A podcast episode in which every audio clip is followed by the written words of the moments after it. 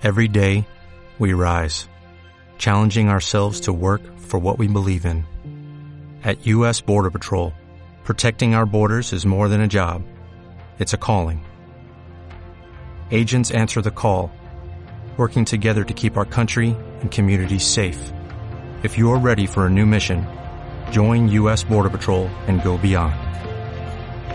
Learn more at cbp.gov/careers.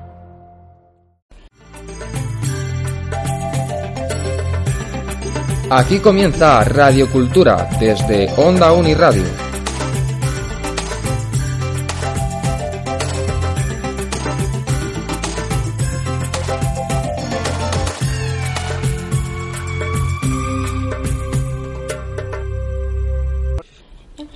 Hola, buenos días. Soy Julia Tejeda y comenzamos una nueva emisión de Radiocultura en Onda Uni Radio. En esta ocasión queremos seguir conociendo la planificación de la vida en un centro. En nuestra emisión de radio para este curso la comenzamos conociendo cómo se organiza el curso escolar, tomando como ejemplo nuestro centro y para ello entrevistamos al director, don Prudencio Almenara, y a la jefa de estudios de la ESO, doña Francisca Escudero. Pero para completar la visión de cómo se organiza un curso escolar, nos faltaba el punto de vista de la, de la supervisión que se realiza por parte de los responsables de educación y, para este fin, queremos conocer la opinión de un inspector de educación. Por tal motivo, queremos entrevistar al inspector que supervisa nuestro centro, don José Luis Gómez de Agüero. Buenos días, don José Luis. Gracias por haber venido a nuestro centro y bienvenido a nuestra radio. Muy bien, buenos días. Y antes de empezar esta entrevista tan amable, a la que vengo encantado, quería expresar a los que nos escuchen mi agradecimiento y felicitación a un buen amigo, Miguel Lastra, al que conocí hace mucho tiempo y con el que compartía otras aficiones de tipo deportivo. Me parece una buena idea la que estáis lanzando, una buena idea la que estáis lanzando y os animo a continuar con ella y estoy a vuestra disposición. Muy bien, pues muchas gracias. Antes de entrar a preguntarle por aspectos relativos a su función, eh, queríamos que nos cuente, ya que hemos sabido que usted hace años fue profesor de nuestro centro, cómo fue su paso por el mismo. Vamos a ver, yo estuve trabajando eh, anteriormente en Consuegra, en el Instituto de Consuegra, entre los años 81 y 89. Vine aquí a la Universidad Laboral. eh, yo no sé si en aquella época era centro de enseñanzas integradas, en el año 89. Y estuve trabajando un curso, el curso 89-90, donde conocí excelentes compañeros en el departamento de, y la familia profesional de administración de la que yo fui profesor de formación profesional, tanto en los ciclos formativos que había en aquella época de grado superior de Administración y Finanzas, como en los estudios ya extinguidos de la antigua formación profesional de la Ley de 70, lo que era la formación profesional de segundo grado. Mi paso por aquí no fue muy, muy amplio, estuve escasamente un curso escolar y desde ahí fui a trabajos de carácter administrativo y de supervisión en lo que antes eran las delegaciones provinciales de educación. Ya veo. Bueno, he de confesarle que cuando los alumnos oímos hablar de los inspectores de educación, la verdad nos produce un poquito mm, de, digamos, respeto. Y que consta que nunca he tenido que hablar con, con ningún inspector. En- bueno, que se tenga respeto a los inspectores está bien, como en general que se tenga respeto, respeto a todos los docentes que son autoridad, autoridad pública. Debéis de saber los alumnos y los que nos escuchan que los docentes en general en el desempeño de su trabajo son autoridad pública y como tal merecen el respeto, la consideración, la colaboración de las personas que trabajan y colaboran con ellos y sobre todo de los alumnos. Los inspectores de educación, pues en otra esfera de lo que sería la docencia, también somos cuerpo docente, pues eh, tenemos unas funciones y atribuciones diferentes y no intentamos dar miedo a nadie, pero mm, algo de respeto pues también nos gusta. Vale, muchas gracias. Bueno, eh, nos gustaría también que nos explicara a grandes rasgos en qué consiste la tarea de un inspector de educación y también saber los requisitos necesarios para acceder a este puesto. Vamos a ver, en líneas generales, las funciones y atribuciones de los inspectores de educación están recogidas en las grandes leyes educativas del Estado español. ¿eh? Eh, la LOE, la LONCE, establecen cuáles son sus funciones. Básicamente, las funciones de un, de un inspector de educación o de un inspector de educación son de supervisión. Como me imagino que las personas que nos escuchan son personas jóvenes, voy a intentar aclarar algunos de estos conceptos. Supervisión es conocer lo que pasa en los centros. Luego, una de nuestras funciones, cuando denominamos supervisión, es conocer lo que ocurre en los centros. Otra función que tenemos es la de informar. ¿A quién informamos? A la Administración. ¿Y sobre qué se informa? Pues sobre lo que conocemos en los centros educativos. Bien. Otra función es evaluar. ¿A quién evaluamos? Evaluamos a los docentes, a la práctica docente de los profesores y evaluamos en general el sistema educativo. Otra función es la de asesorar. Eh, si los ciudadanos, usuarios del sistema educativo, padres, alumnos, profesores, tienen alguna dificultad en materia de escolarización, en materia de reclamación de calificaciones, en materia de aplicación de las enseñanzas del currículum, también les asesoramos. Y tenemos también una función de control y de vigilancia para garantizar el cumplimiento de la norma. ¿eh? Eh, cosa que es habitual en cualquier género de inspección. Pues la inspección de educación también es garante del cumplimiento de la norma. El cumplimiento de la norma, pues en todos sus ámbitos de trabajo, en los centros educativos, en los servicios complementarios, eh, por ejemplo, comedor, residencias escolares, o en los programas eh, de plurilingüismo, mochila digital, programa de gratuidad, supervisión de ese tipo de, de áreas que tiene concebida la Administración. Esas en líneas generales las funciones. Me preguntabas también sobre eh, cómo se accede a la inspección de educación. En general, eh, esto es un cuerpo estatal. Luego, aunque cada administración educativa hace su convocatoria, en general se pide una antigüedad mínima de años, una antigüedad mínima de años eh, como docente. Cuando yo me presenté en el año 2003, la antigüedad que se pedía eran 10 años en el ejercicio docente. Es decir, como profesor. Efectivamente, 10 años como profesor. Eh, luego había que preparar un temario. En, en, la época en la que yo me presenté, creo recordar que eran 65 temas en una parte A y otros 65 temas en una parte B. ¿eh? La, más o menos. Eh, la parte A venía a ser eh, legislación y conocimientos generales de la educación del Estado español y la parte B venía a ser aproximadamente conocimientos sobre ya la aplicación que en Castilla-La Mancha en el desarrollo de sus competencias eh, eh, compete en materia educativa. Creo que recuerda que eran 60 y 60 temas. normalmente suelen ser varios ejercicios eh, en mi época eran tres ejercicios, un ejercicio escrito sobre un tema propuesto por el tribunal, un segundo ejercicio ya de tipo oral, oral sobre unas bolas que se extraían de un bingo, unas bolas que se extraían de un bingo. Y tenías que elegir una, una bola para un tema para una exposición oral y un tercer ejercicio que era un ejercicio práctico. Estos ejercicios entre sí son eliminatorios. Si no superas el primer ejercicio, no accedes al segundo y siguientes. Eh, como el procedimiento se denomina de concurso oposición, a la nota, a la puntuación de la oposición, que como mínimo tenía que ser de cinco puntos, se le sumaba otros méritos profesionales, antigüedad en los cuerpos, antigüedades en los centros, formación, especialización, publicación de materiales curriculares y de libros. En fin, ese grosso modo sería eh, el escenario de acceso a la inspección de educación.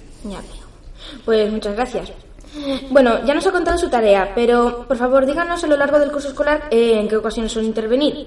Por ejemplo, en los centros que usted supervisa suele mantener contactos solo con las personas que los dirigen o también con el profesorado y padres de alumnos.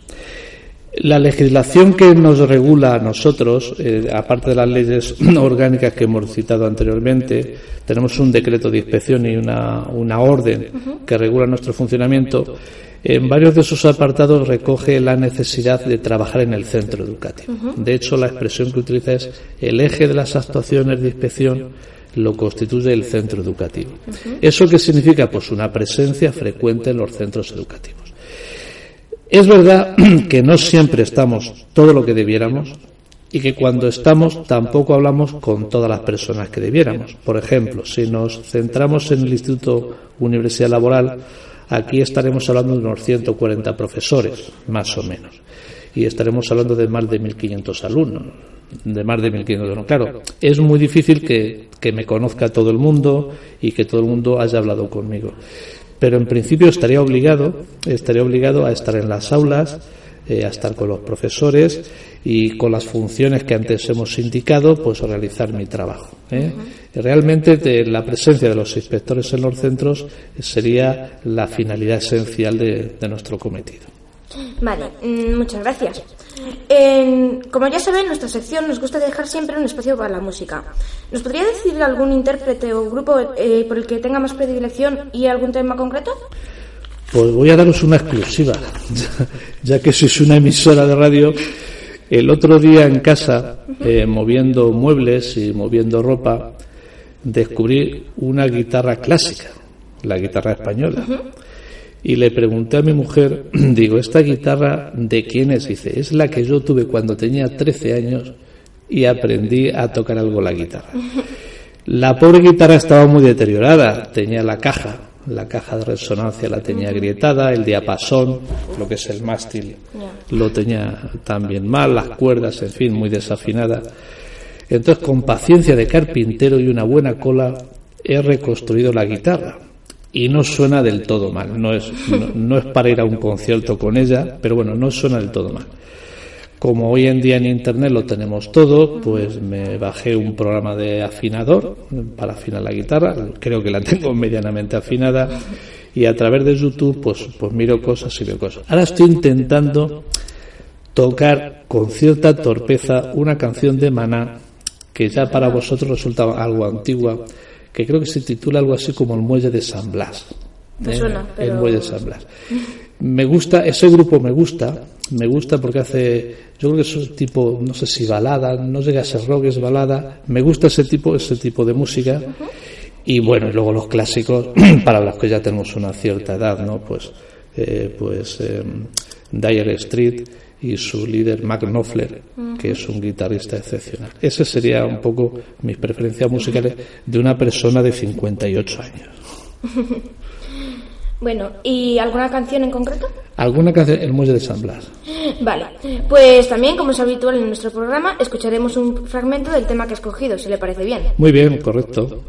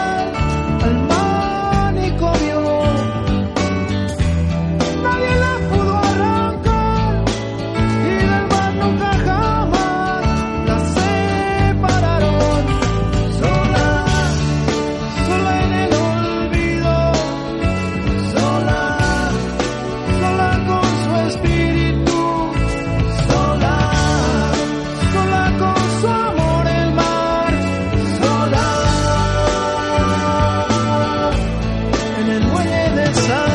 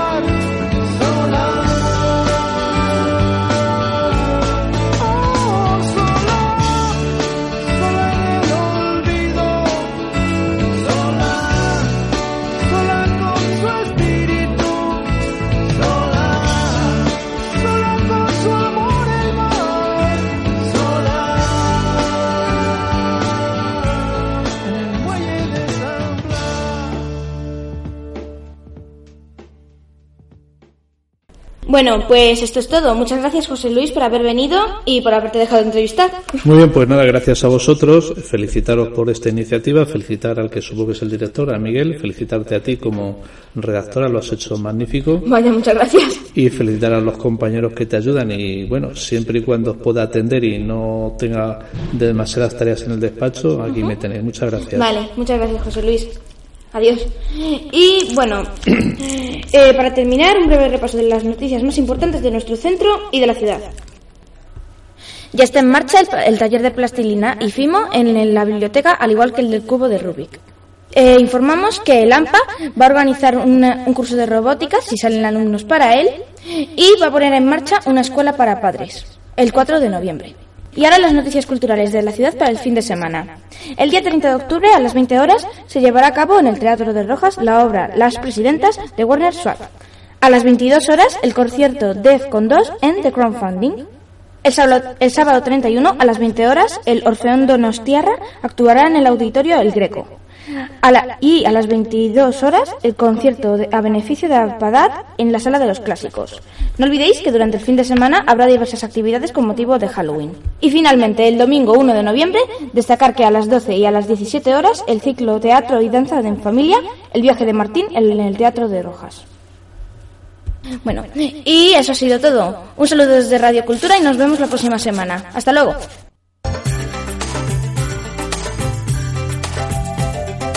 Habéis escuchado Radio Cultura desde Onda Uniradio